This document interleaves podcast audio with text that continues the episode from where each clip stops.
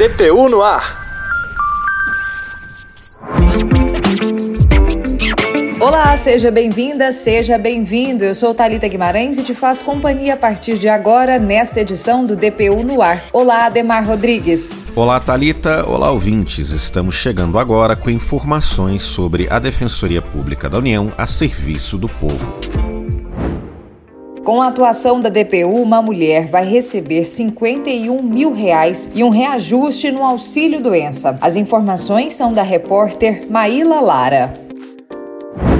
Depois de 20 anos de uma batalha judicial cheia de idas e vindas ao INSS, Silvia Jardim, uma mulher de 58 anos, conseguiu 51 mil reais atrasados de aposentadoria. Além disso, foi dado um aumento de quase 400 reais no benefício de saúde que ela recebe todo mês. Quando soube da decisão favorável, Silvia ligou para a defensora pública federal que acompanhou o caso, Carolina Botelho. Nós ganhamos, doutora Carolina. Essa vitória também é sua. Nós ganhamos na justiça. A Juliana lá da defensoria ligou para mim agora dizendo que eu ganhei aos 5 anos de idade, Silvia Jardim teve poliomielite e ficou com sequelas motoras do lado direito do corpo. Mesmo assim, trabalhou a vida toda como escrevente de um cartório em Fortaleza. A defensora pública federal Carolina Botelho acompanha Silvia desde o comecinho dessa luta há 20 anos. Eu acompanho desde sempre. Ela sempre teve sequela de pólio. E aí trabalhava, ela tem limitação, ela tem atrofia no, no lado dominante dela. Acho que é o direito. Um braço, né, atrofiado e uma perna atrofiada, mas super independente, tanto é que ela era escrevente cartório, muito boa, muitos anos. Só que em 2002, a assistida ficou incapacitada de trabalhar, porque como o lado esquerdo foi sobrecarregado ao longo da vida, ela teve artrite, artrose e outros problemas. Por esse motivo, começou a receber o auxílio doença. Só que em 2007, o INSS cortou o benefício por entender que ela já estava apta para retornar ao trabalho. A DPU iniciou mais uma ação para restabelecer o auxílio doença, que concedeu um benefício por invalidez. Em 2009, a ação terminou e foi bem sucedida. Mas a história não para por aí não. Em 2017, 2017, Silvia voltou a procurar a defensoria porque percebeu que a aposentadoria não estava de acordo com o período trabalhado. Foram essas idas e vindas de afastamento do trabalho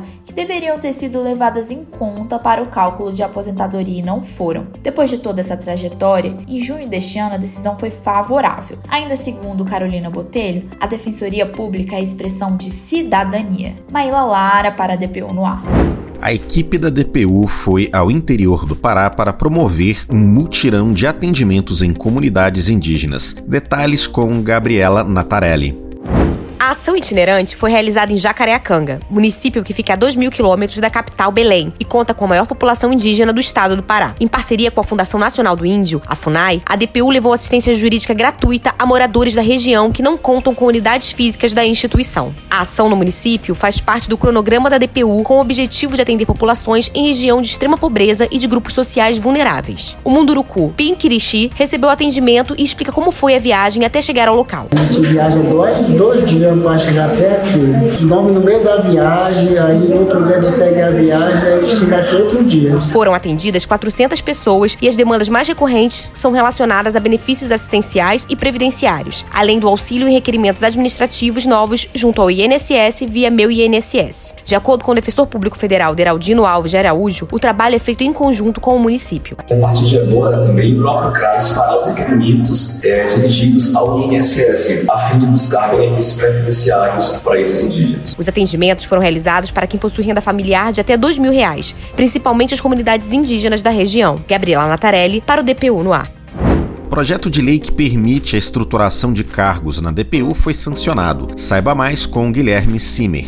Projeto de lei autoriza a estruturação de novos cargos e de um plano de carreira para a Defensoria Pública da União. O texto assinado pelo presidente da República, Jair Bolsonaro, cria 410 cargos para analistas de nível superior e 401 cargos técnicos para nível médio. O documento também cria cargos em comissão, sendo 154 cargos e 46 funções. O texto para a estruturação de carreiras da DPU começou a tramitar no Congresso Nacional em 2014. Só neste ano, a proposta foi aprovada na Câmara dos Deputados, no dia 5 de maio. O projeto seguiu para o Senado Federal e a Casa aprovou o texto por unanimidade em 17 de maio. Guilherme Simer para o DPU no ar.